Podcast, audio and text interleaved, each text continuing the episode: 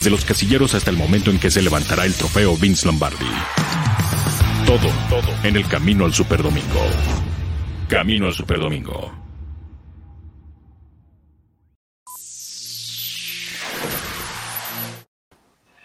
¿Qué tal amigos? Bienvenidos a Camino al Superdomingo en jueves o viernes chiquito, como muchos le llaman.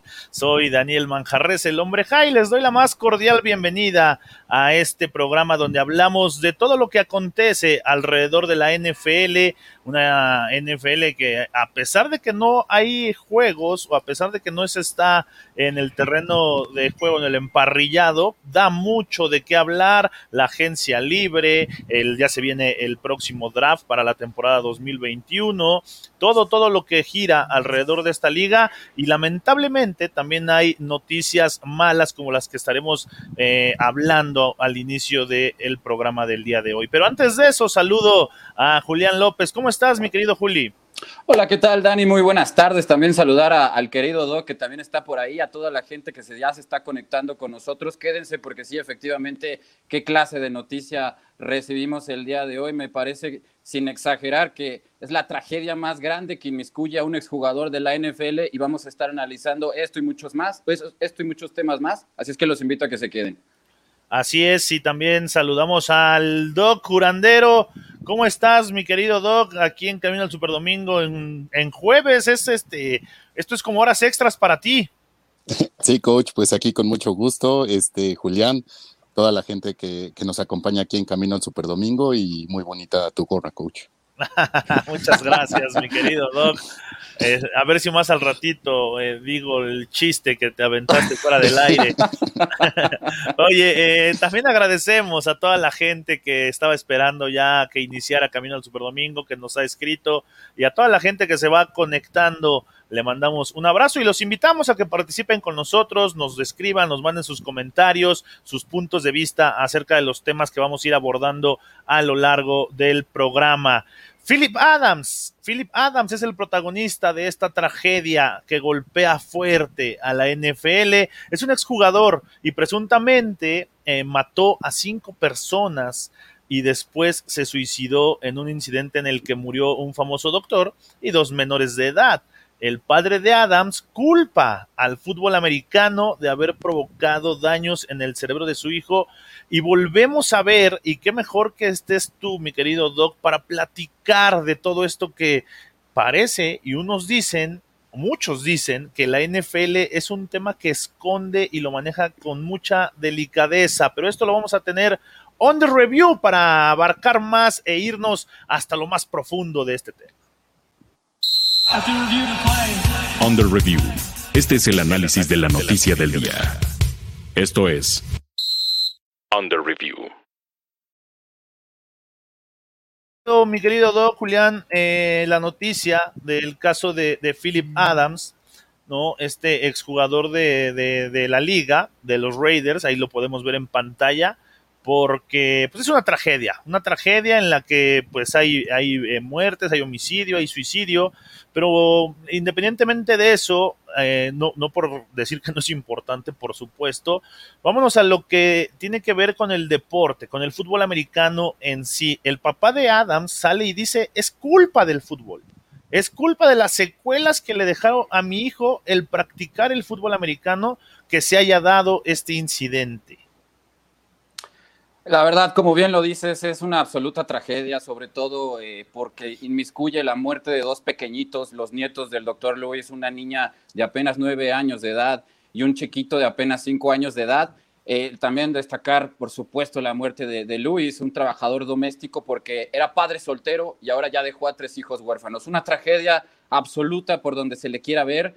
Eh, efectivamente, el padre sale en, un canal de, cerca del área de Charlotte que le preguntan y de inmediato suelta la respuesta. El fútbol americano estropeó el cerebro de mi hijo. Eso fue lo que dijo. Eh, desgraciadamente, ahorita solamente estamos en un terreno de especulaciones.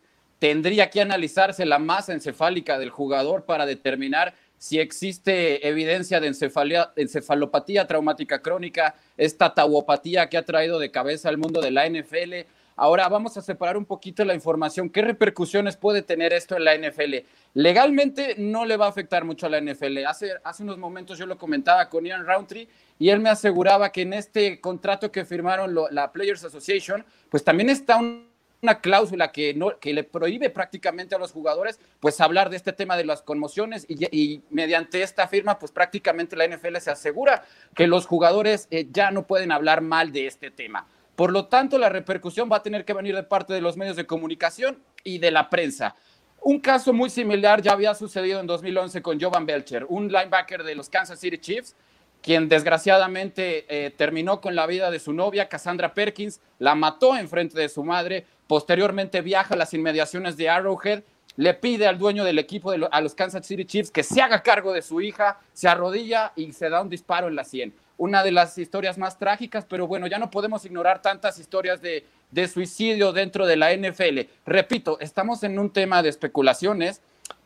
mediante lo que sabemos del padre, me parece que las intenciones de poder donar su cerebro para que sea estudiado por la Universidad de Boston, que es el banco más grande de cerebros y que está a cargo de la doctora Anne McKee, quien es una de las pioneras en este tema de la encefalopatía traumática crónica, por supuesto, junto con el doctor de origen nigeriano Beno Malu, pudieran eh, estudiarlo. Lamentablemente, yo te puedo decir, junto con la opinión de mi compañero Ian, estoy en un 99% seguro que Philip Adams sufría de ETC.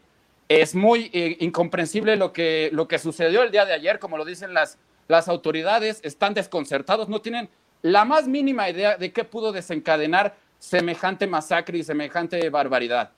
Eh, la verdad, eh, escuchando testimonios como el ex esquinero de Dallas, Kevin Smith, quien habla un poquito de Philip Adams, destaca que es un jugador que en su vida lo vio consumir drogas o alcohol. Era un ejemplo a seguir, un, era un tipo muy reservado y quizás por esto también el padre va de la mano de culpar al fútbol americano porque sabemos que este es un tema de salud pública muy grave en Estados Unidos que la NFL tuvo que reaccionar ante este tema de las conmociones cuando vino una senadora directamente de la Casa Blanca a acusarlos y a compararlos con compañías tabacaleras que te dicen, mira qué cool me veo al, fumar, me parezco a, James Dean, me parezco a uno de los Beatles, pero ellos no te decían que realmente tenías un daño de desarrollar enfisema pulmonar.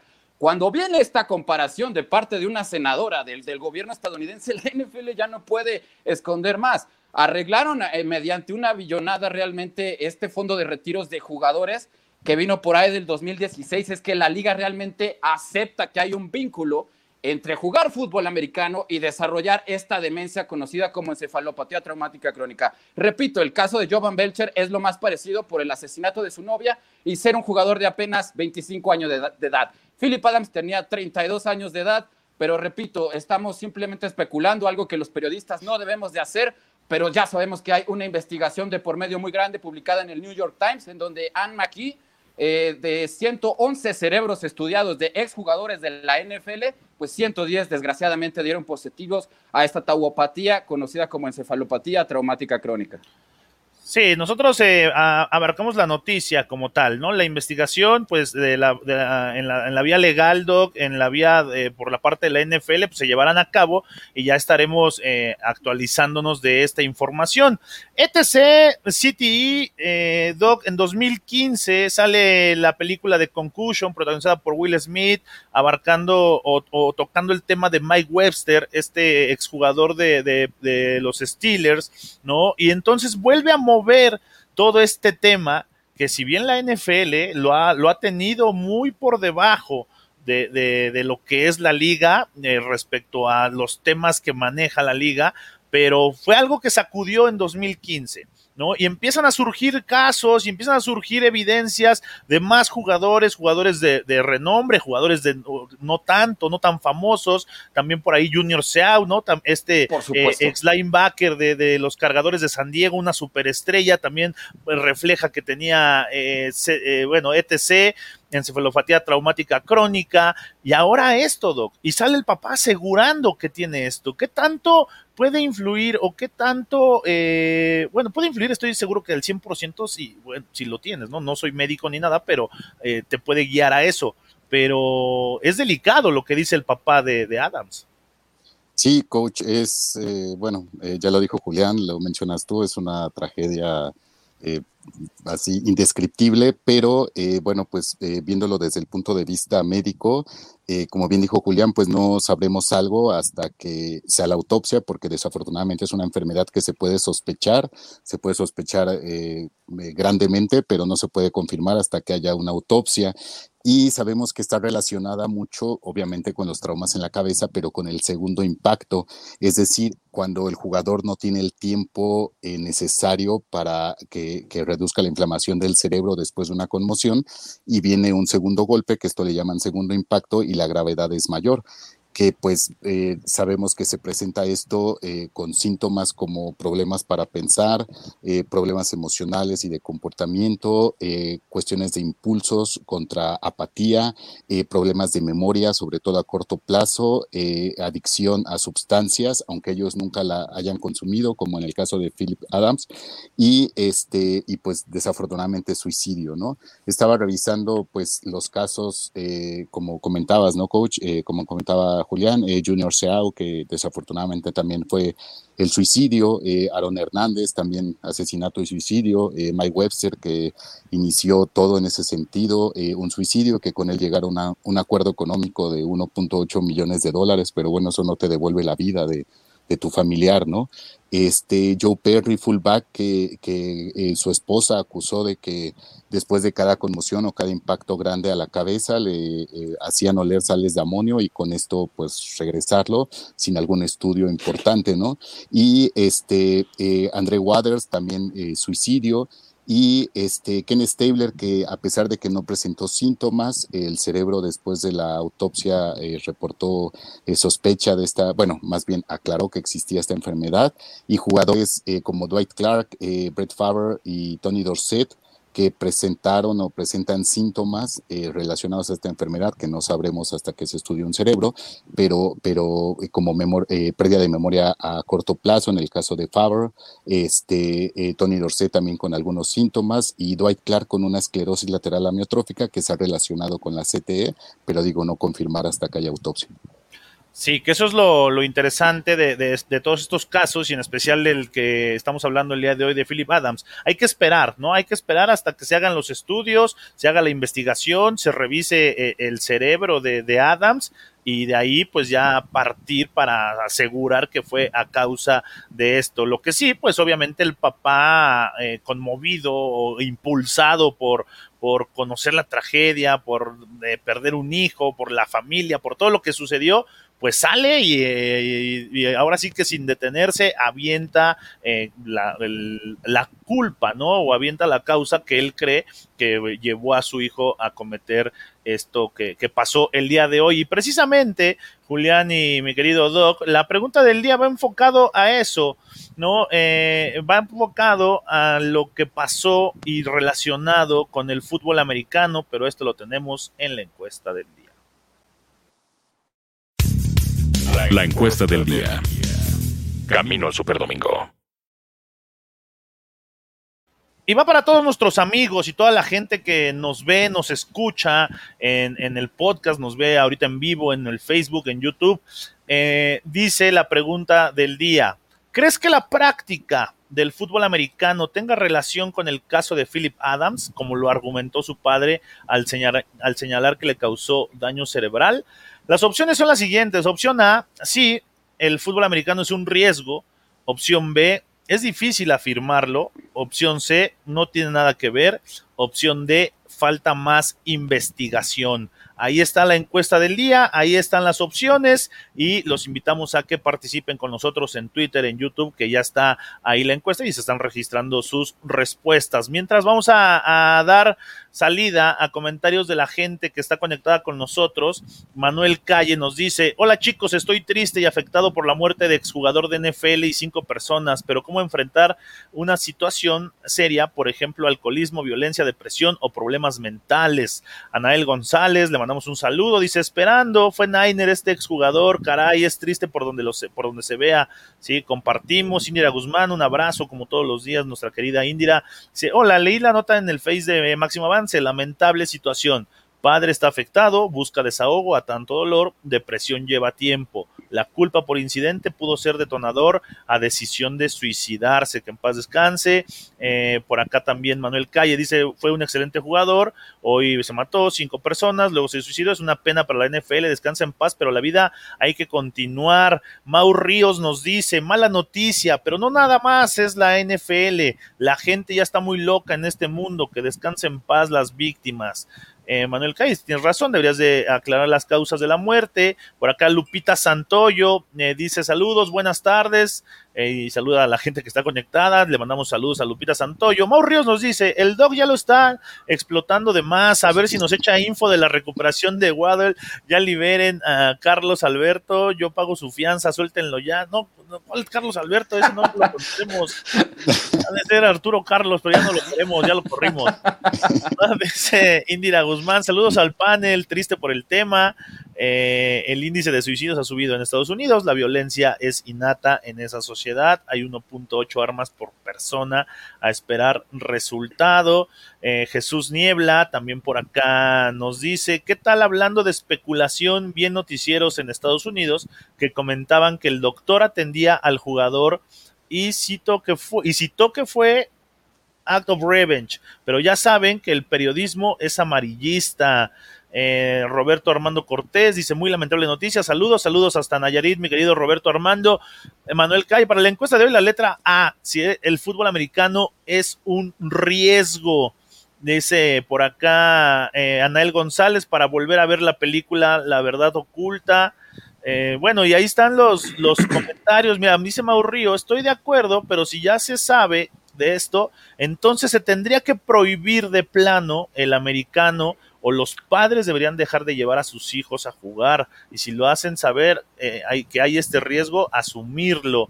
Que cuando salió la película, no sé si recuerdan, Julián y Doc, empezó a haber unas eh, mesas de debate, inclusive en algunos medios, en televisión, en radio, eh, salieron alcaldes, me parece, gente del gobierno, a precisamente a tratar de regular o de orillar a que en los niños ya no se permitiera la práctica del fútbol americano equipado. Y se empezó a, especular, Julián, de dar ese, eh, de, transformar en ciertas edades el que ya nos usaran casco y hombreras y enfocarlo al flag y ya después un poco más grandes eh, guiarlos al fútbol americano equipado. Pero como muchas veces pasa en muchos temas como sociedad, pues fue de momento y después todas estas iniciativas se apagaron. Lo que sí es que, pues habrá opiniones divididas, Julián, de que es un riesgo, no es un riesgo. Esta noticia creo que va a afectar y otra vez va a levantar toda esta polémica. Mira, a mí la verdad me deja helado y con muchos escalofríos el saber que en el roster del 2011, los, si se confirma, por supuesto, la culpabilidad de, de, Philip Adams, en el roster del 2011 en Nueva Inglaterra había dos asesinos, uno llamado Aaron Hernández y el otro llamado Philip Adams, lo cual me deja absolutamente helado. Sí, la, la película es para muchas personas eh, el medio de informarse de este tema, pero la verdad, en lo personal creo que toca eh, este problema de una manera muy light yo les recomiendo de sobremanera, si se quieren enterar verdaderamente, busquen un documental en Frontline que se llama League of Denial. Yo quedé absolutamente, eh, híjole, impactado de, escuchar a Harry Carson eh, decir que él daría lo que fuera, él daría su vida por, por poder reír con su nieta, por, por poder contarle un chiste, ¿sabes? Por, por salir de ese infierno que él está viviendo actualmente. Harry Carson no es cualquier jugador en la NFL. Harry Carson es el mentor de Lawrence Taylor. Podemos discutir si Tom Brady es el mejor coreback, si es United, si es Joe Montana, si Barry Sanders o Peyton son el mejor corredor. En los defensivos no hay discusión. Es Lawrence Taylor y están los demás. Y cuando hablas de Harry Carson, estás hablando del mentor del mejor jugador defensivo de toda la historia. Y cuando un jugador de ese calibre te dice que no vale la pena arriesgar lo que vas a perder a cambio de unos millones y de fama, pues verdaderamente te pones a, a repensar mucho las cosas. Yo no estoy diciendo que la NFL esté peleada con la salud o que tenga que estar. Hay muchos aliados y muchas herramientas que se pueden utilizar hoy en día. Israel es pionero en esta tecnología para descubrir eh, de manera increíblemente rápida, pues estas encefalopatías, estos traumatismos, inclusive tienen una máquina que podría eh, diagnosticar el autismo a niños en cuestión de meses, de semanas. La NFL hace viajes anuales a Israel con un comité de jugadores precisamente porque este es un tema muy serio y saben que están en el ojo público. Aquí en México quizás no se comenta tanto hasta que salen este tipo de noticias, pero eh, ahí están las declaraciones de jugadores. Bo Jackson. Bo Jackson es un tipo que es comparado como pudo ser el Michael Jordan de la NFL y él declara que si él supiera de los de los riesgos que implicaban jugar este deporte, jamás lo hubiera practicado. Y, hasta la fecha es un tipo que, recomienda el no practicar el fútbol americano a nadie. Ahora, no significa que todos tengamos que ser tan extremistas porque, como bien lo digo, hay, hay medios, hay, hay cosas como para protegernos y enfrentar este problema. Ya lo mencionaban en el programa de lunes, los cascos Bicis, aunque sean muy caros, la NFL le debe dar prioridad a su materia prima, a los jugadores y a su salud mental, porque este es un tema muy serio. Acaban de firmar el contrato más lucrativo en la, en la historia del deporte estadounidense, por lo tanto no hay absolutamente ninguna excusa como para que ese dinero, gran parte de ese dinero vaya destinado a la investigación y a mejorar la protección, sobre todo de conmociones y de lesiones en la cabeza en general, porque te puedes lesionar un tobillo, te puedes lesionar la rodilla. Bueno, al final, al final es un deporte y de riesgo. ¿no? Y hay muchos deportes de, que tienen de alto riesgo. Y, y, entonces, si tú te pones a evaluar todo eso, eh, pues ya la responsabilidad entonces se comparte, según yo, porque tú tienes la decisión de ir a jugar el deporte que tú elijas. Eh, y Doc, pues cuando llegan los tantos lesionados, ¿no? Hay gente que ha dejado de caminar o sea, y, no es que una cosa sea más grave que la otra, sino simplemente eh, eh, son, lesiones, son eh, parte de, las consecuencias o del riesgo de jugar, Doc, un deporte de contacto como es el fútbol americano. Sí, hace rato que hacía mi tarea revisando los casos de, jugadores, eh, también encontré todos los casos que existen en la lucha libre eh, americana, en el sentido de que es eh, otro deporte donde existe no solo el trauma a la cabeza, sino la desaceleración, que es lo que realmente mueve el cerebro en la cabeza y produce la inflamación.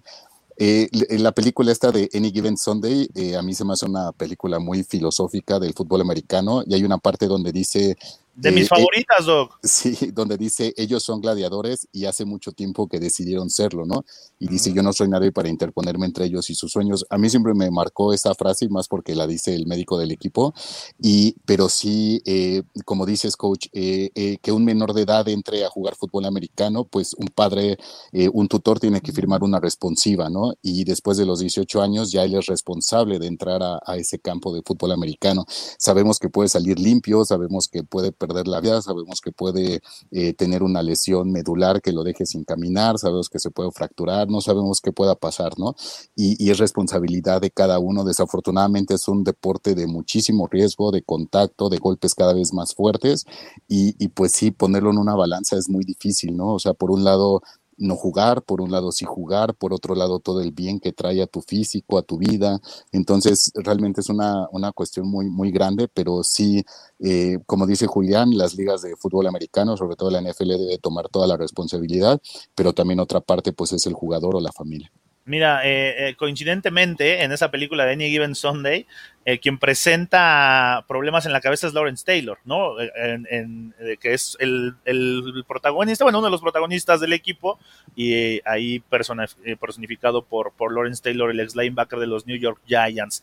Yo quedé un poco medio loco, Dog, ahí luego te voy a ir a ver de tantos golpes en la cabeza, pero nada, nada que hasta el momento este, no, no, no, pueda, no pueda sobrellevar. Pero bueno, ahí está el tema, es un tema delicado pero que tiene que ver con, la NFL por dos razones. Una, porque era un exjugador de la liga, y dos, porque su papá culpa a la NFL, al fútbol americano en especial, de lo que sucedió el día de hoy. Pero vámonos porque tenemos Injury Report, porque la ardilla, Julian Edelman, parece ser que no se recupera. Vamos a ver el Injury Report. Injury Report. Las lesiones de la semana. De la semana.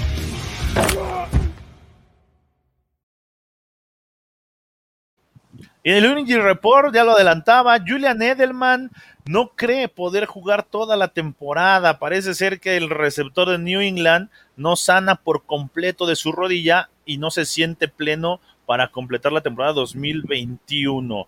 Ahora, yo te pregunto, eh, Julián, ¿no es muy pronto para que salga a declarar esto, Julian Edelman? Eh, el problema es que Edelman se operó desde el mes de octubre y desde el mes de octubre parece ser que no tiene la confianza en su rodilla. Entonces es una encrucijada para el equipo de los Patriots ¿para qué te sirve tener un jugador que te va a costar 6 millones de dólares mantenerlo en el roster esta temporada si existe el riesgo tan grande de que con un partido, pues prácticamente toda la recuperación se desplome en un instante? Yo creo que Nueva Inglaterra está pensando muy seriamente en tomar varios receptores en el draft. Ya platicábamos la situación de Enkil Harry y cómo se le criticó a, a Belichick por esta decisión quizás un poco torpe de, ignorar a sus scouts pero me parece que el equipo de Nueva Inglaterra, la mejor decisión, en mi opinión, sí sería desprenderse de uno de sus jugadores más emblemáticos, de uno de los compadres de Tom Brady, de sus más grandes aliados, porque el riesgo es muy grande. Y, Nueva Inglaterra, pues sabemos que viene de gastar 160 millones de dólares, no se pueden dar el lujo de permitirse correr estos riesgos, en mi opinión aunque sabemos lo que te puede generar Edelman mantenerlo en el equipo y sobre todo foguear a los nuevos receptores que podrían llegar en este próximo draft que ya estamos prácticamente a tres semanas de que se celebre. Sí, oye Doc, ¿por qué, cómo se sentirá o qué habrá pasado con, con la cirugía de Julian Edelman que a pesar de ya pasaron tantos meses, no lo hacen sentirse seguro? Chicos, yo creo que la lesión que, que debe tener Edelman crónica es eh, meniscos, que son las estructuras que van entre los dos huesos de la rodilla, que es el fémur en el muslo, la tibia en la pierna, que son estructuras que van eh, en la parte externa e interna de la rodilla y que ayudan a mantener un espacio dentro de la rodilla. Estos meniscos se, se van lastimando con la actividad física, pueden tener desgarres y desgarres cada vez mayores y cuando se va quitando mucha superficie de esos meniscos en las cirugías, pues ya la rodilla no es la misma y la otra es el cartílago. El cartílago, una vez que, eh, que es el recubrimiento que tienen los huesos para rozar entre ellos sin dolor, una vez que se pierde este cartílago, ya no se recupera. Por más que te vendan productos milagrosos que recuperan el cartílago, no existe hasta ahorita un producto que lo regenere. Y ah, yo siento que el, La, baba de perico no te cura eso? No, no, hasta ahorita no hay algo que, lo, que lo regenere como tal. Sí que lo fortalezca, pero no que lo regenere. Y yo siento que el caso de, Edelman es como el caso de Terrell Davis, ¿no? Eh, un problema de rodillas, de desgaste, de cosas que ya no se pueden recuperar en la articulación. Digo, más joven Terrell Davis, pero el caso de Edelman, pues lo está limitando a ese, a ese grado.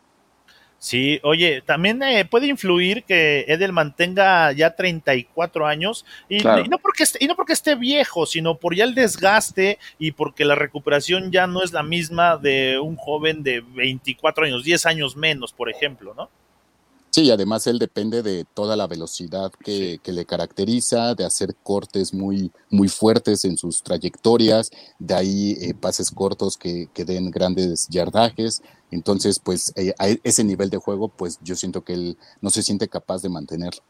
Sí, dijo, mejor no juego, ¿no? Por aquí, mira, por aquí nos pusieron cuando se enteró, dice, nos dice Félix Macedonio, saludos, como sabe que Cam será su QB, mejor no quiso jugar, sabe que no le llegarán los pases, aunque ah, malo eres, mi querido Félix Macedonio. Christopher de León dice, Miedelman de toda la vida, eh, Lupita Santoyo, el fútbol americano de los 70s y 80s se jugaba mucho más fuerte, más rudo. Hay juegos verdaderos, verdaderamente fuertísimos, me imagino que quiso decir. Alejandro Montiel nos menciona que LeBron James dijo hace unos años que él jamás dejaría que sus hijos jueguen al fútbol americano precisamente por las consecuencias que puede traer el practicarlo y tan, y tan bonito deporte que es. Ríos ya se quiere ir, Julian Edelman está comploteando para que lo liberen y verán que cortándolo milagrosamente se cura y llega a Tampa Bay, ya verán.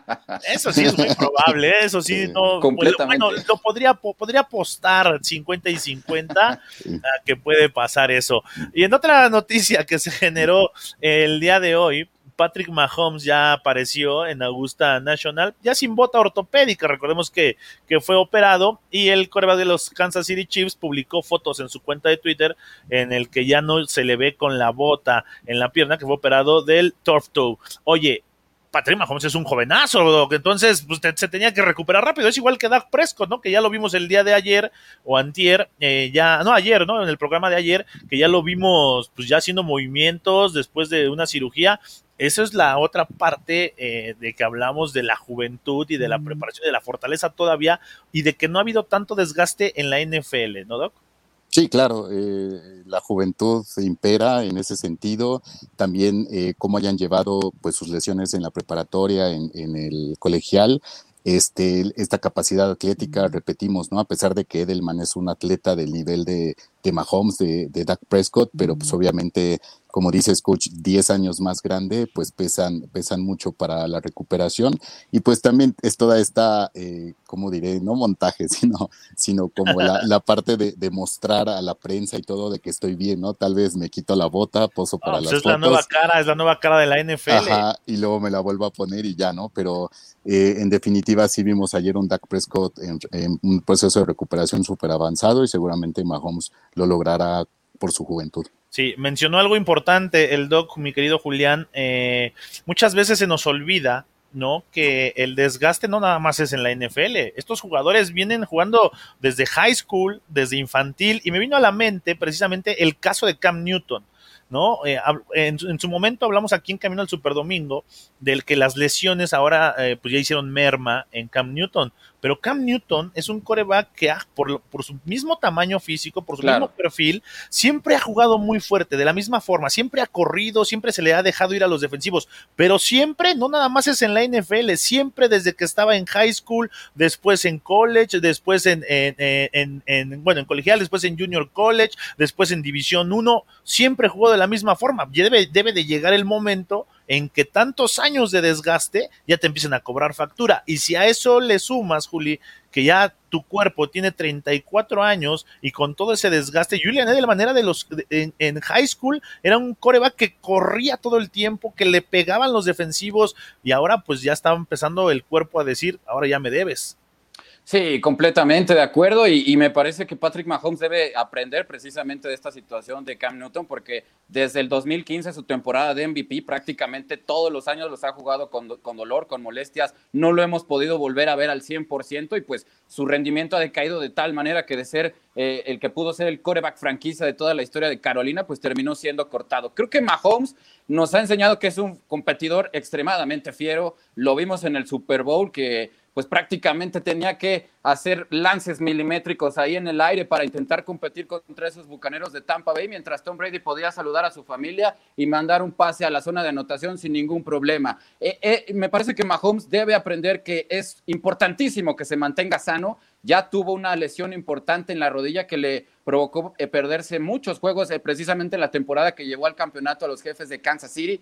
Tuvo una conmoción que realmente fue alarmante ahí en ese partido en contra de los Browns de Cleveland. Parecía que estábamos viendo a Bambi aprendiendo a caminar porque realmente no podía ponerse de pie Mahomes. En algún momento va a tener que aprender que no debe de tomar tantos riesgos porque pues prácticamente el equipo de Kansas City está empeñando la hipoteca con ese contrato con él. Y si se vuelve a lesionar o le vuelve a retocar ahí ese tema de la rodilla, caray, es muy temprano en su carrera y creo que estás hablando de un coreback que tiene potencial suficiente para ser el mejor mariscal de campo de todos los tiempos. Sí, sí, lo tiene. Para la gente que nos va a escuchar en el podcast, eh, me gustaron los tenis de Patrick Mahomes. Esos, en, esos tonos amarillos. Pero qué buenas noticias para el coreback de los Kansas City Chiefs. En otra nota que se da alrededor del día de hoy, Nate Sotfeld firma un año con San Francisco. Se preguntarán, Nate, ¿quién? no. bueno, pero el ¿Eso por qué es nota? Sí, no, pues nomás porque la NFL lo reportó. El coreback llegó a los 49 de San Francisco por una temporada. Él fue suplente en Filadelfia. Y eh, pues se pregunta y se especula que si su llegada tendrá que ver o tendrá que impactar en la decisión del próximo draft. Se ha hablado mucho que los 49ers irán por un coreback, están viendo cómo negociarlo, eh, Julián, pero no creo que Nate Sudfeld tenga influencia en eso.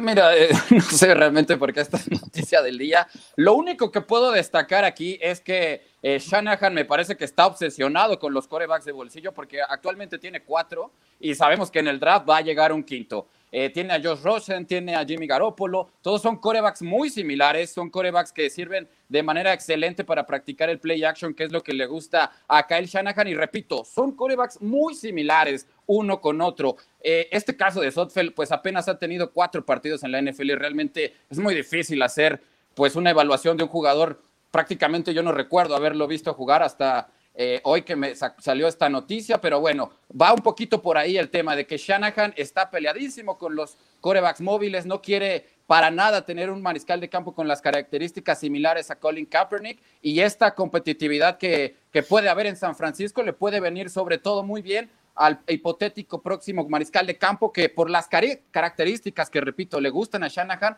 se puede inclinar de manera clara por Mac Jones. Sí, puede ser que, esa sea una buena apuesta para San Francisco. Eh, en la cobertura Telcel, porque Telcel es la mejor red nos trae el pro, eh, me iba a saltar la situación de Richard Sherman, uno de los mejores defensivos profundos que ha habido en los últimos años en la NFL y que es agente libre, pero esto lo vamos a revisar on the review. On the review. Este es el análisis de la noticia del día. Esto es the review. ya me iba a saltar a, diciendo que era un problema, pero bueno, también puede ser un problema, pero no negativo, ¿no? Ya que Richard Sherman dice que, y está seguro, que después de que se lleve a cabo el draft, él va a encontrar equipo, ¿no? Que no le preocupa, que, que él está tranquilo, que sabe que muchos equipos lo, lo, necesitan. Entonces, mi querido Doc, Richard Sherman, ¿todavía crees que le quede batería para ser una superestrella?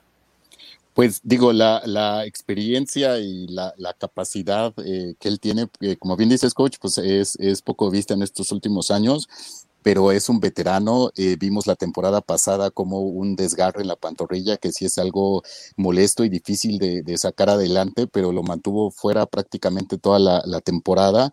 Entonces, eh, pues no sé hasta qué punto un equipo se quiere arriesgar, le quiera pagar lo que él pide, que, para un veterano de su calibre no debe ser poco, y pues alguien eh, ya con esta situación de que, de que lesiones eh, que en otros jugadores podían recuperarse más rápido, pues en él ya no, ya no sucede así. Entonces, yo la verdad es que sí creo que va a tener dificultad de encontrar un equipo. Sí, Julián, 33 años tiene ya Richard Sherman y empieza ya a ser víctima de las lesiones, lo que dice el doc. Entonces, un automático baja tu rendimiento y baja lo que un equipo puede esperar en una temporada que ahora va a tener este, 18 partidos.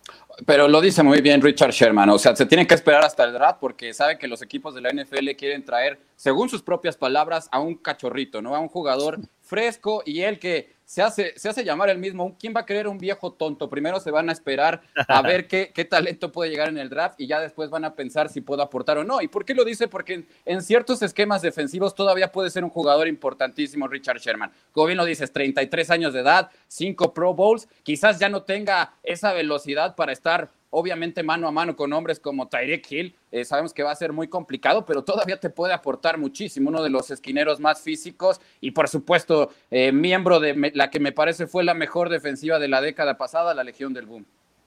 Sí, de la famosa Legión del boom. No, no, vaya a querer llegar este a los vaqueros, porque ahí no lo queremos.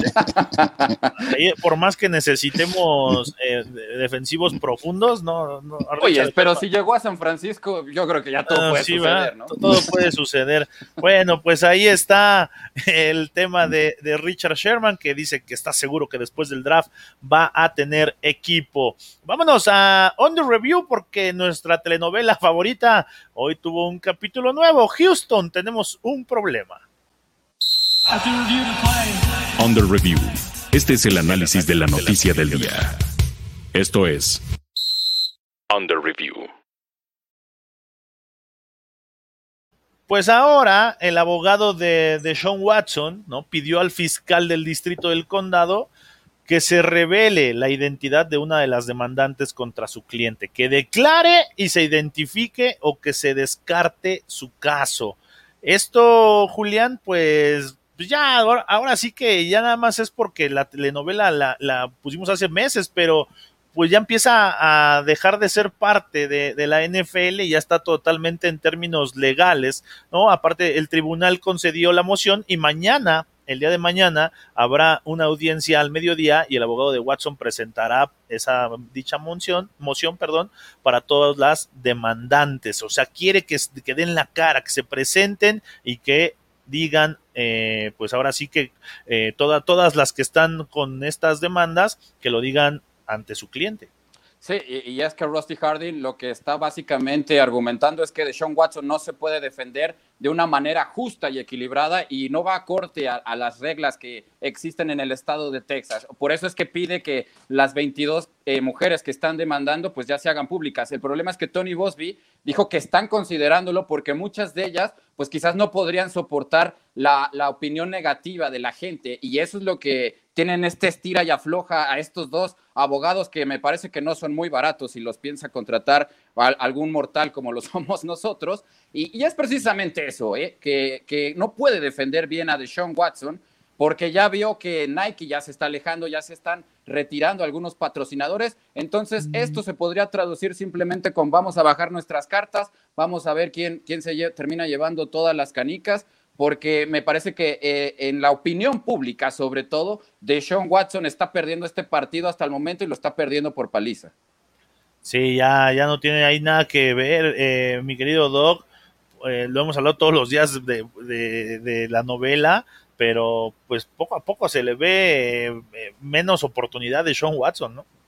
Sí, por ahí vi un meme que decía Bill Belichick que está esperando eh, que, Texans libere a Deshaun Watson y no lo dudaría ni tantito, pero, pero sí desafortunadamente y más eh, pues en tiempos actuales con la cuestión este pues de, ataque a, una mujer no este de, falta de respeto de cualquier este cosa eh, la NFL pues va a tomar cartas y pues dudo que la carrera de Deshaun Watson vaya para un buen rumbo Sí, bueno, lamentable, pero eso fue el capítulo de hoy. En Houston tenemos un problema. Los Bears, los Chicago Bears, para todos los aficionados de este equipo aquí en nuestro país y que nos escuchan y sintonizan en camino al Super Domingo, consideran negociar a Anthony Miller. Chicago está en pláticas con equipos que presuntamente están interesados en uno de sus eh, mejores receptores, ¿no? Detrás de, Allen Robinson, Anthony Miller es el, el receptor número dos de este equipo, Julián, y parece ser que Chicago, todo lo que olía al proyecto alrededor de Trubisky, ya lo está empezando a dejar ir. Sí, a un Anthony Miller que, pues como bien lo dices, es un receptor 2, podrían recibir ahí por, por ahí una oferta de cuarta ronda, si bien les va, porque eh, me parece que su mejor temporada ha tenido 600 yardas. Lógicamente, sabemos que no es fácil la vida para un receptor, eh, sabiendo que vas a jugar para los Osos de Chicago. Yo repito, me parece increíble que este equipo todavía no tenga un solo pasador en toda su historia que haya superado la barrera de las 4.000 yardas, a pesar de que Dalton, pues tengo esperanzas de que sea el primero porque ya lo ha conseguido en dos ocasiones con el equipo de los Bengalíes de Cincinnati, pero me parece que sí puede haber equipos muy interesados ahí en, un receptor de, de la calidad de Anthony Miller. Y repito, pues es complicadísimo para un receptor tener números brillantes con con los Bears, Allen Robinson, que de por sí tiene el mejor promedio cuando lanzan pases en su dirección, le cuesta horrores. ¿eh? Realmente eh, habíamos visto a Mitchell Trubisky volar pases con receptores que tienen un, margen de parece ser 15 yardas absolutamente solos y aún así no puede conectar con sus, con sus wide receivers. Entonces, pues así es muy complicado y esperemos que pues los Bears puedan sacarle algo de provecho. Me parece que, como te repito, puede ser una quinta, una, cuanta, una cuarta ronda si bien les va. Sí, estoy totalmente de acuerdo. Y bueno, ya hay invitados para el draft de la NFL confirmados. Mac Jones, Devonta Smith, Jamar Chase, entre otros tantos, ya estarán, sí estarán en Cleveland más bien para el próximo draft 2021 mucho talento, eh, corebacks que empiezan a sonar, eh, Mac Jones, este coreback de Alabama, que mucha gente está interesada en él, Devonta Smith, el Heisman, ¿no? Después de, del juego en el título, eh, por el título colegial, pues dio mucho de qué hablar, Jamar Chase, el mejor receptor de esta generación y que probablemente saldrá por ahí del pick 3, pick 4, ¿no? Eh, bueno, será una selección alta, Jamar Chase de, de, LSU. En fin, ellos ya confirmaron que van a estar en el draft de, la NFL. Si ustedes quieren eh, obtener más información acerca de esto, en Máximo Avance University con Ian Roundtree se está tocando todos estos, estos temas alrededor de lo que es el draft. Y próximamente en máximoavance.com también se estará eh, haciendo mucho análisis ya de cara a lo que será el próximo draft. Por aquí Mau Ríos nos decía, echémosle más a temas de draft diario, un año para esperar este mes, ya 21 días, ya no aguanto, es el mes de hartarnos de draft, Doc, esos reportes de lesiones de prospectos, anda un poco impaciente Mau Ríos, pero pues puedes conectarte ahí en las redes sociales, en Twitter eh, principalmente, con Ian Roundtree o con muchos colaboradores de Máximo Avance y de otros medios, donde luego se ponen buenas las pláticas, los intercambios de opinión, de puntos de vista acerca precisamente de lo que será el próximo draft 2021. Y va a estar pendiente, por supuesto, de la programación de Máximo Avance para ver eh, dónde, cuándo está Máximo Avance University y cuándo se tocan estos temas. Vamos a, ver algo, Doc, que eh, compete ¿no? A, la NFL, pero con un jugador de nuestro fútbol americano nacional, Alfredo Gutiérrez, el cual eh, dio conferencia y bueno, esto lo tenemos on review. The review. Este es el análisis de la noticia del día. Esto es the review. Y bueno, Alfredo Gutiérrez, después de hacer su, pues, sus pruebas, mi querido Doc, donde pues no le fue como él hubiese querido, no le fue como eh, al, ritmo ¿no? de, los jugadores de su posición, ya lo hemos hablado precisamente aquí en Caminos por Domingo, con Ian Roundtree, con, con Arturo Carlos, con más especialistas del que estamos todos los días aquí. Y bueno, lo único que le queda a Alfredo Gutiérrez es seguir preparándose, Doc, porque pues, dio, eh, dio un, un paso pero el, no sé si el más importante o no de estar eh, probándose en la NFL, pero ya se dio cuenta que no es nada sencillo. Sí, desafortunadamente, eh, pues la competencia es, es muchísima, sabemos de su, de su eh, calidad, bueno, calidad y cualidades físicas, ¿no? A mí me tocó verlo en persona en Monterrey, en el Estado de México, y es alguien impresionante, ¿no? Entonces, eh, tanto su, su, altura, su peso, su, su desarrollo este, físico, pero sí, eh, pues, eh, como decíamos hace rato, ¿no? O sea, pues el fútbol americano es de, de, Estados Unidos, ellos están preparándose, pues, desde preparatoria para cosas grandes, el nivel colegial, entonces la competencia es muy, muy grande, por eso no hay que demeritar el trabajo de él, porque porque pues también es gigantesco el trabajo que hay detrás de, él, eh, también sus coaches, eh, toda la preparación física, pero sí la competencia es muy grande y pues yo creo que lo que menos puedes hacer es y seguir buscando oportunidades y más con ya toda esta visión de, de publicidad y todo que él tiene. Sí, y sí que es gigantísimo porque mide 2 metros 8, pesa 150 kilos, y bueno, Alfredo Gutiérrez pertenece o forma parte de este International Pathway Program de la NFL, Julián, para detectar talento que no es nacional, ¿no? que no es de, de, Estados Unidos, y de una, y ahí fue una de las vías por la cual Isaac Alarcón primero se queda en, en, el, en el equipo de, en el Practice Squad de los Dallas Cowboys, y ahora vuelve a firmar un contrato para estar en el equipo de reserva, y es el camino que podría seguir Alfredo Gutiérrez de que uno alguno de los equipos que estuvieron de visores en sus pruebas, pues esté interesado en tenerlo bajo su campamento y que esté ahí entrenando y que esté ahí desarrollándose.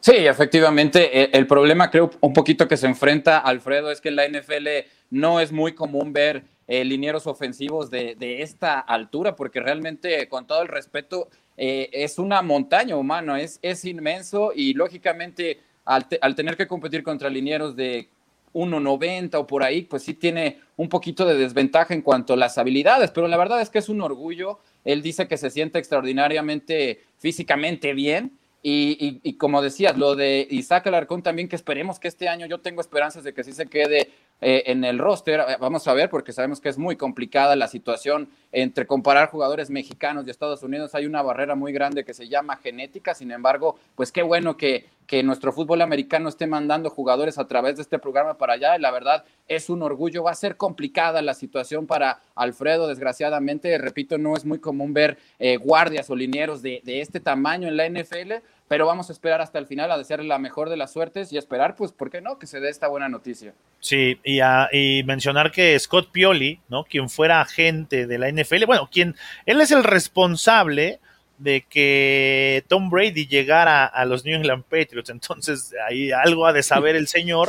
Y él habla y comenta, ¿no? Sobre Alfredo Gutiérrez y dice que después de su día y lo, pues, le dio buenos comentarios, dijo que fue un día bueno para él, en palabras fue un día sólido y que le gustó mucho y recalcó la ética de trabajo de Alfredo Gutiérrez y que son factores que puede, puede llegar a desarrollar todavía positivamente en un futuro.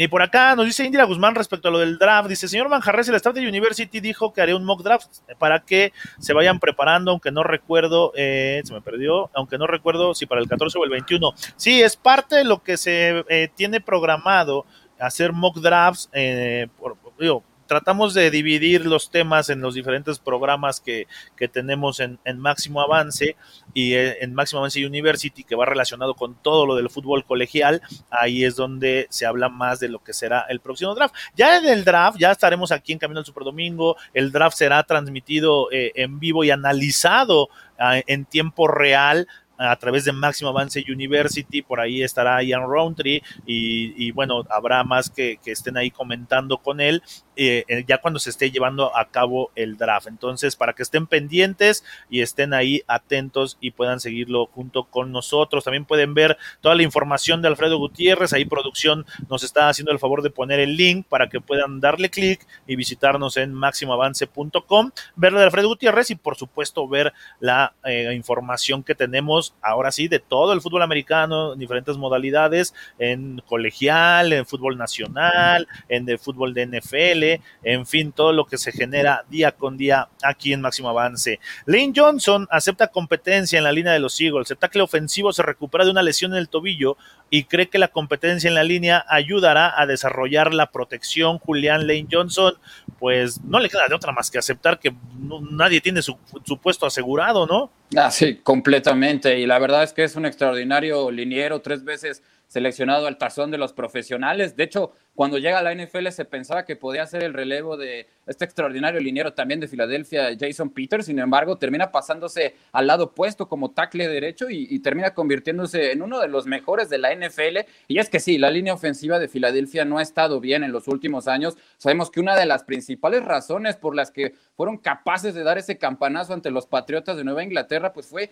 ese espectacular sólido terrestre que era un triple comité, y ella Yayi corriendo de manera espectacular. Y ya sabemos lo que pasó con Nick Foles ahí, negándole su, un, su ter perdón, proporcionándole su tercera derrota a Tom Brady en un Super Bowl. La verdad sí se extraña ver un juego poderoso por la vía terrestre desde Filadelfia, que en la década pasada, como repito, ese 2017 fue inolvidable para la afición de Philly y que también años anteriores lo habíamos visto brillar, sobre todo con LeSean McCoy, con el famoso Shady. Así es. Y bueno, Yuyu, mi querido Doc, tu, uno de tus consentidos, Juju Smith Schuster, salió a decir el día de hoy que pensó por un momento en irse a los Kansas City Chiefs después de que pues, terminó firmando otro año con los Steelers. Salió a decir que sí se tomó muy en serio en ir a Kansas City. ¿eh? ¿Qué te parece? Pues bueno, yo creo que Juju debe de sentirse afortunado de las ofertas que recibió y de, y de que Pittsburgh también quisiera mantenerlo porque pues después de su inicio que fue espectacular y que parecía ahí el sucesor de Antonio Brown o, o cosas así, pues tuvo una temporada muy mala y también con actitudes eh, que, que, no correspondían a un receptor profesional de la, de la NFL. Entonces, pues más bien ahorita yo creo que lo que debería de hacer es, pues, es guardar silencio en todo sentido, en sus redes sociales y todo, dedicarse a trabajar y valorar esa oportunidad que tiene de, de poder ser el receptor número uno en Pittsburgh y, este, y poder desarrollarse en el equipo. Sí, totalmente de acuerdo. Eh, fíjate, nos dice Mau Ríos, Mac Jones, mamita, mamita, jaja, aguas, 49 me caen bien, pero Super Boss, qué miedo Justin Fields. 1, 2, 3, 4, 5, 6, Not nos dice, hola, saludos desde Chicago, mira, en Chicago nos están siguiendo, un abrazo hasta, hasta Chicago, y nos dice, oye, los Cowboys van a firmar a Sherman, ni lo dudes, ya, lo dijiste, ya, ya, lo estás decretando, 1, 2, 3, 4, 5, 6, Not, pero bueno, esperemos, ah, bueno, mientras llegue a aportar, todo está bien, ¿no? Eh, también por acá nos dice Jesús M, que bueno, y le contesta a Mauricio, yo tampoco confío en Mac Jones, creo que está muy inflado, eh, pues sí, también puede ser. Héctor Villarreal nos dice: invitan a Marco Martos para hablar del programa internacional, nada más denle un té de tila antes, sí, para que, que haga corajes. De por sí, en Buenos Días Fútbol se la pasaba haciendo corajes Marco Martos ahí con, con Carlos Rosado y, y, y más invitados que había No, ¿para qué lo queremos aquí pegando por él? Hay que dejarlo tranquilo a Marco Martos. Dice Alejandro Montiel, a quien le mandamos un saludo. Cada que oigo a Alfredo Gutiérrez, me acuerdo de la canción El diario de un borracho. Así se llama el que la canta o cantaba. Tienes toda la razón. Esa que decía, voy a escribir en mi diario.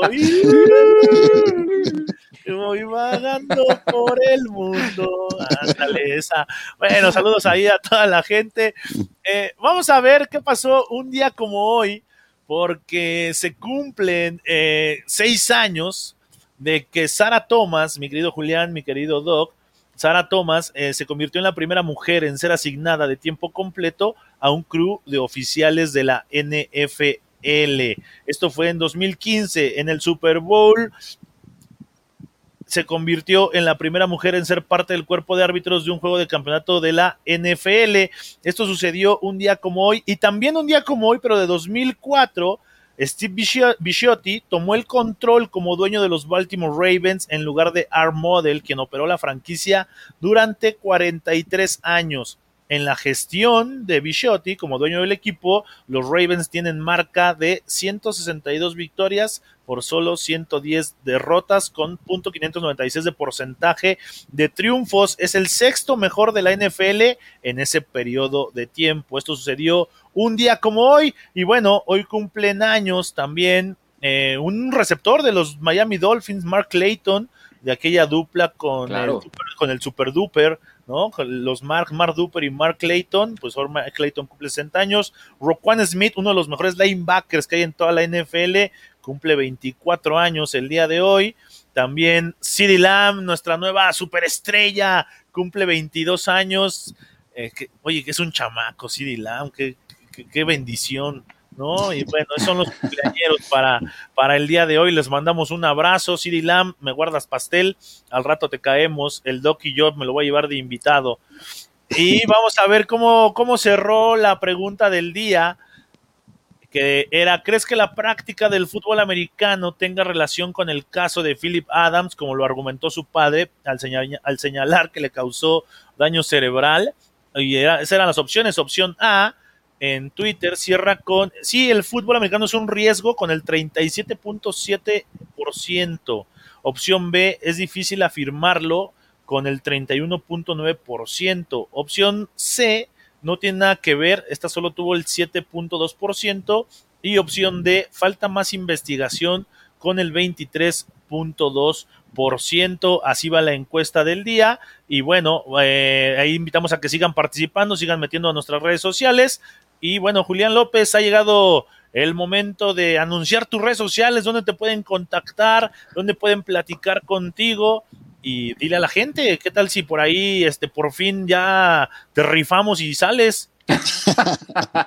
Eh, me pueden seguir en Twitter a través de Julián19Packer. Les prometo que voy a cambiar el nombre por uno más neutral. Pero ahí me pueden seguir. Este, fui, el único que se le ocurrió esta, desgraciadamente, esta desafortunada noticia de que los Patriots, pues, tuvieron a, ya lo, ya lo mencionábamos, ¿no? Al principio del programa, a dos homicidas, sabemos lo de Aaron Hernández con, con, con Lloyd, con Greg Lloyd, y pues bueno, la trágica noticia con la que abrimos el día de hoy, ahí me pueden encontrar para dudas, mentadas, sugerencias, lo que quieran, ahí estamos para atenderlos con mucho gusto.